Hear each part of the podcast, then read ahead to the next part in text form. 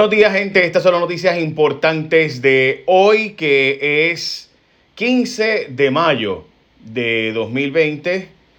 Y bueno, voy a empezar con la siguiente noticia. Esta noticia que está rompiendo ahora mismo. Esta noticia acaba de salir. La compañera Melissa Correa del periódico El Vocero, como están observando en pantalla los que lo ven, los que lo escuchan, pues solamente lo escuchan, ¿verdad? Escribe que hace unos minutos las autoridades federales, específicamente agentes del ICE, allanaron la residencia en Vistamar en relación a pesquisa del caso Yatea. Como ustedes recordarán, el famoso caso Yatea es eh, el caso de este individuo que tiene una empresa de yates y botes donde le ofrece a personas experiencias en el mar y resulta ser pues que en realidad lo que le está ofreciendo, eh, estaba utilizando también supuesta y aparentemente eh, a jovencitas pues viajes eh, en el bote para pues eh, aprovecharse de menores de edad para darle alcohol y fotos de video y fotos de eh, trajes de baño y entonces pues a estas influencers darle, ¿verdad? Que pretenden ser influencers, hacer estas fotos y videos en el yate y después de eso pues algunas de ellas denunciaron hasta tener 14 años de edad y haber sostenido relaciones sexuales por estar en estado de embriaguez. La autoridad federal de ICE es el servicio de aduanas y demás, pero también son el servicio de explotación sexual. Cuando hay casos con menores de edad de explotación sexual, ahí entran los agentes del el ICE a trabajar. Y como ustedes recordarán, nosotros hicimos varias entrevistas sobre estos casos. Esta noticia que está rompiendo ahora. La compañera Melissa Correa del periódico El Vocero dice que agentes del ICE allanaron una residencia en vista más en relación al caso Yatea. Como ustedes saben, Melissa Correa es la persona que eh, publica típicamente los casos de eh, cuando hay un asunto de los federales. Así que típicamente cuando ella dice algo, yo nunca he visto que sea equivocado. Así que si ella dice que ese allanamiento es relacionado con el caso de Yatea, yo lo creo. Así que eso es lo primero que debo decir para arrancar. Para aquellas personas que no siguieron el tracto, estamos hablando de jóvenes, valientes jóvenes, eh, que en Twitter y en Instagram, especialmente en Instagram, probablemente este es el primer eh, escándalo de Instagram que sale de Puerto Rico, que ya he visto que se origina en Instagram, también salió en, Twitter.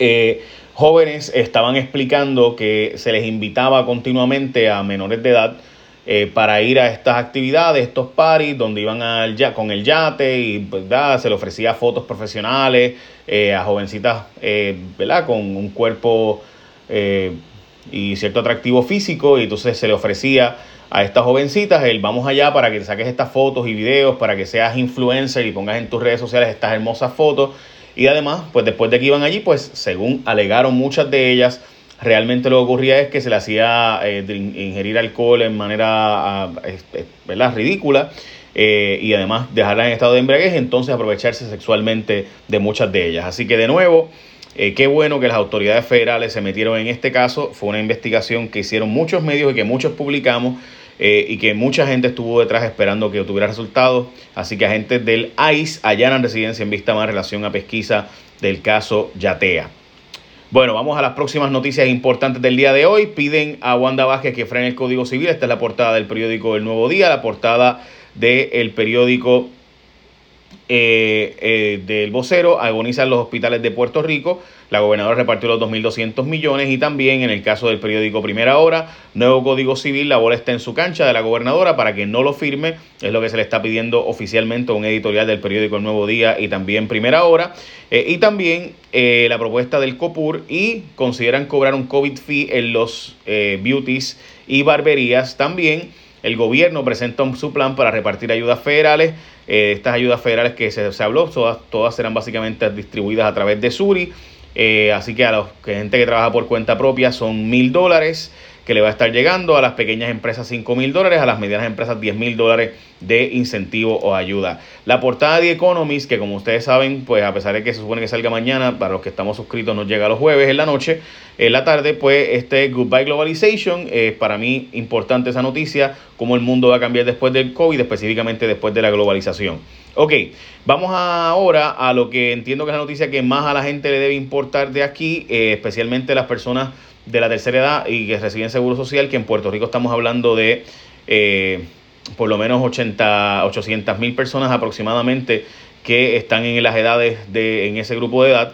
Básicamente ayer el Seguro Social y el IRS autorizó el pago de 1.200 a beneficiarios de Seguro Social y IRS. ¿Qué significa eso? Que le van a aprobar el Seguro Social, aprobó compartir los datos suyos de tu cuenta de banco o de tu dirección para que se te envíe el dinero o a tu cuenta de banco o en forma de cheque. Se cree que va a ser, y eso no es final todavía, a tu cuenta de banco donde ya tú recibes el dinero del Seguro Social, porque el Seguro Social va a compartir esa información pero todavía no es algo que tengamos con 100% de seguridad. ¿Ok? Eh, así que eh, me parecía importante plantearte este asunto para que lo supiera. Dicho eso, entonces, debo decirte también, y te voy a decir más información de eso ahora, que además, y creo que es importante plantearte lo siguiente, y es que en el caso de eh, Bella Group, está moviendo todavía a Puerto Rico y todos los centros de servicio de Bella Group ya se encuentran brindando servicio para las marcas Honda, Acura, Mazda, Ford, Chrysler y Volkswagen únicamente por cita previa, de 9 de la mañana a 5 de la tarde, de lunes a viernes. es importante que aunque tu vehículo, por ejemplo, no está utilizando constantemente, tienes que darle mantenimiento para evitar que se dañe y no te deje a pie. Recuerda que si no dejas mantenimiento, puedes perder garantías. Así que tienes que llamar al 787-620-7546. 787-620-7546.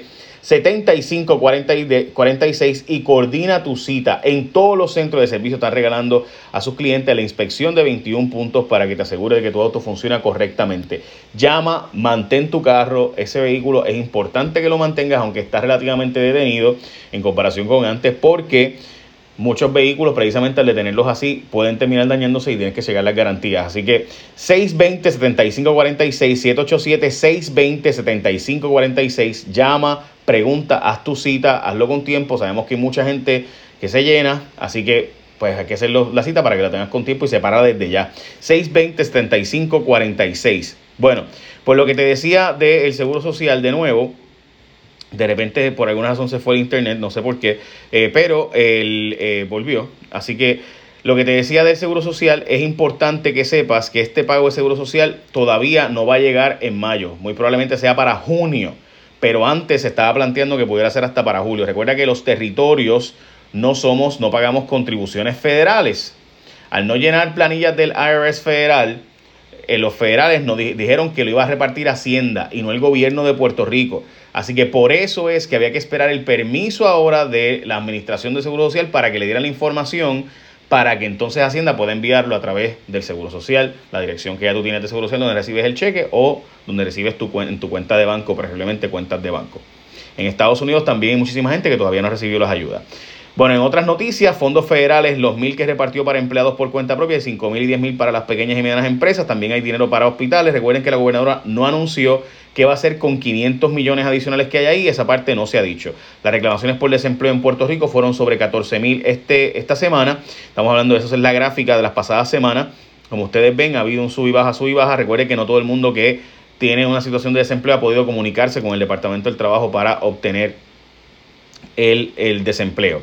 Además de eso, de regreso a la legislatura, el proyecto de la reforma electoral y voy a explicar cuál es el peligro. Yo he estado preguntando si de verdad se envió el proyecto y si lo recibieron en Secretaría del Senado, porque una cosa es lo que ellos dicen públicamente y otra cosa es que ocurrió que se recibió el documento. Yo le pregunté al secretario del Senado, no me han contestado todavía y voy a explicar por qué eso es importante.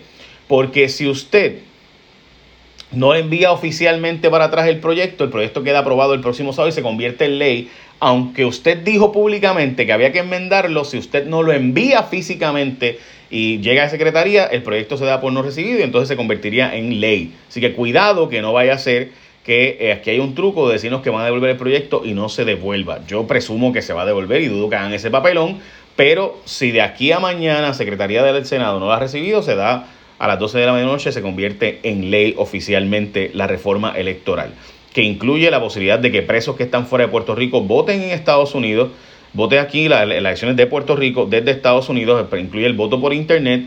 Eh, para un grupo piloto dicen que es para ciegos, no es cierto, es para muchísima más gente, eh, pero nada, hablaremos de eso más adelante, como saben yo he estado dándole mucho seguimiento a eso. Bueno, la Autoridad de Energía Eléctrica dice que el aumento de luz se debe al aumento de consumo, que no es por ello que es que usted está usando demasiado el servicio de energía eléctrica y a eso es que se debe el aumento en Puerto Rico de la luz, que el costo kilovatio hora está igual todavía. Eso dice la Autoridad de Energía Eléctrica. Así que si te subió la luz, se debe a que está usándola más, según ellos, no se debe a que usted eh, le subieron el costo, sino que se debe a que usted esté usando más que antes.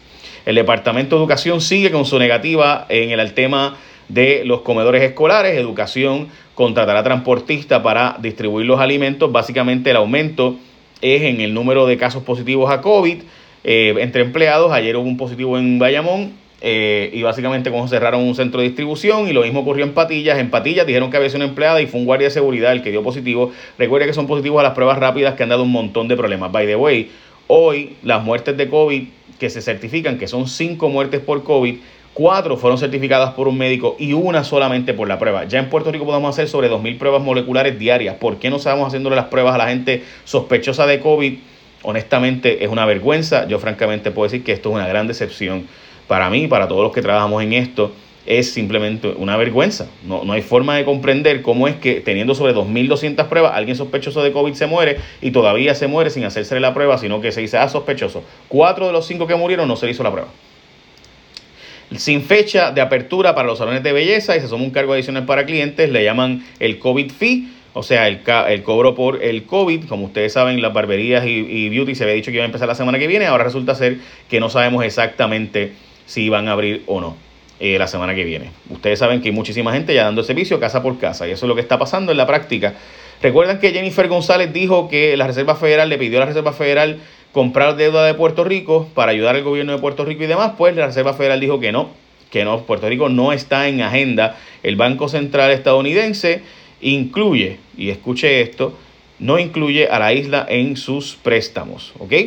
Eh, recuerde que al no estar el proyecto de ley eh, de la reforma electoral, al no, eh, perdónenme, voy a explicarles ahora algo. O sea, hay una, hay una controversia, déjenme decirle esto, hay una controversia de que la gobernadora puede dar un veto de bolsillo cuando estamos en sesión? La respuesta es que no, en mi opinión. Hay gente que dice que sí, sí que si usted no, no veta algo expresamente, se da por entendido que se convierte en ley. Ok, próxima noticia, eh, Puerto Rico no estaba en agenda, como les dije, de la Reserva Federal. El Banco Central estadounidense no incluye a la isla en sus préstamos, así que eh, Jennifer González ha hecho esa petición de que nos ayudaran el gobierno de Puerto Rico, como pueden ver en esta gráfica se habla de que el déficit de Puerto Rico será de 1.600 millones de dólares, así que Puerto Rico necesitará dinero en ese momento para poder continuar operando eventualmente. Todavía tenemos un montón de chavos ahora mismo, pero eh, eventualmente las, pues, las pérdidas de COVID, recuerde que usted no está comprando, por tanto no está pagando IBU, o lo que compra no paga IBU, está exento, hay un montón de productos que están comprando y vendiendo que sí eh, no, no, están pagando IBU y por tanto pues esto está ocurriendo. Eh, esto fue lo que pasó ayer eh, y por tanto pues Puerto Rico el que pueda ayudar con eso es la Reserva Federal. Por eso que se está planteando el que Puerto Rico necesitaba acceso a ese programa y resultó ser que no nos dieron acceso a esto de la Reserva Federal. Esto fue ayer en eh, C-SPAN, ese Rick Bright, esta es la persona que se encarga en el Congreso, o debo decir, en los Estados Unidos de dirigir las vacunas, cuando él dijo, cuando él se preocupó y dijo que el presidente estaba hablando básicamente de, recomendando utilizar rendicivir y recomendar usar eh, hidroxicloroquina y demás sin autorización, estamos hablando de hace tiempo, esto fue ayer, eh, pues este individuo básicamente dice, mira, lo que pasa es que están recomendando usar algo, eh, este individuo lo votaron después de recomendar utilizar algo que simplemente no se ha aprobado que de verdad ayudaba contra el COVID y eso fue lo que ocurrió. Por último, y esta es la última noticia, en Suecia, esto es eh, Foreign Affairs, uno de sus artículos principales. Hoy esta es una de las revistas más prestigiosas del mundo a nivel internacional, donde publican primeros ministros, ex jefes de Estado, personas de muy, muy alto nivel. Dicen que en Suecia, la estrategia de Suecia será la estrategia finalmente del mundo entero y que todo el mundo tendrá que aceptar la realidad de que tendremos que irnos a inmunidad de grupo, es decir, inmunidad del rebaño o de redil como se le diga. Y eso es una noticia bien fuerte que esta revista eh, asume esta posición diciendo básicamente Suecia que no cerró sus escuelas, que no cerró su beauty, que no cerró, ¿verdad? Básicamente lo único que cerraron fueron los centros de envejecientes, pues que Suecia haya tomado esa decisión provocó un montón de, ¿verdad? De, de, eh, de ¿verdad? revuelo a nivel mundial, que a estas alturas todavía Suecia y tiene más muertes que los países vecinos, pues lo que está diciendo Foreign Affairs es que el resto del mundo va a tener que asumir la posición de que no hay de otra hay que básicamente reabrir, arriesgarnos y hacer inmunidad de grupo porque no hay de otra. Eso es lo que dice de nuevo Foreign Affairs. Bueno, como les había dicho anteriormente, el, eh, oficialmente recuerden que hay, hay filas, usted ya, o sea, usted tiene que llamar para recibir servicios de su carro. Si usted va a recibir servicio de su carro, tienes que llamar para hacerlo con cita y que no tengas que esperar. Por tanto, llámate al 620-7546, 620-7546, 620-7546 para que todos los centros de servicio de Bella Group que se encuentran brindando servicio puedan darte servicio. Honda, Acura, Mazda, Ford, Chrysler y Volkswagen. Estamos hablando de todos los días de lunes a viernes, de 9 de la mañana a 5 de la tarde. 787-620-7546, 620-7546. Y por último, eh, perdónenme que les quería decir esto, vienen las elecciones, el Senado de Puerto Rico está devolviéndole eh, beneficios de vacaciones y enfermedad que antes le quitó a los que le habían quitado, a los que estaban nuevos a trabajar en la reforma eh, laboral, pues como ustedes saben, ahora el Senado de Puerto Rico ayer aprobó legislación para quitar el que nos quitaron eso, así que qué bueno, este, pero se nota que llegan las elecciones obviamente por ahí, así que veremos a ver, recuerde que eso no es ley todavía, eh, y lo mismo ocurre con el asunto de los eh, gimnasios, todavía no es ley, es una propuesta del Senado, pero todavía no es ley el que eliminen los cargos, así que hay una propuesta, no se ha aprobado todavía finalmente, para que entre obligatoriamente el que usted no pueda cobrarle los gimnasios porque no puede dar el servicio. Eh, llegó Rendicivir a Puerto Rico, como les había dicho, Salud reportó 115 casos nuevos, la segunda vez que hay sobre 100 casos nuevos de COVID en Puerto Rico.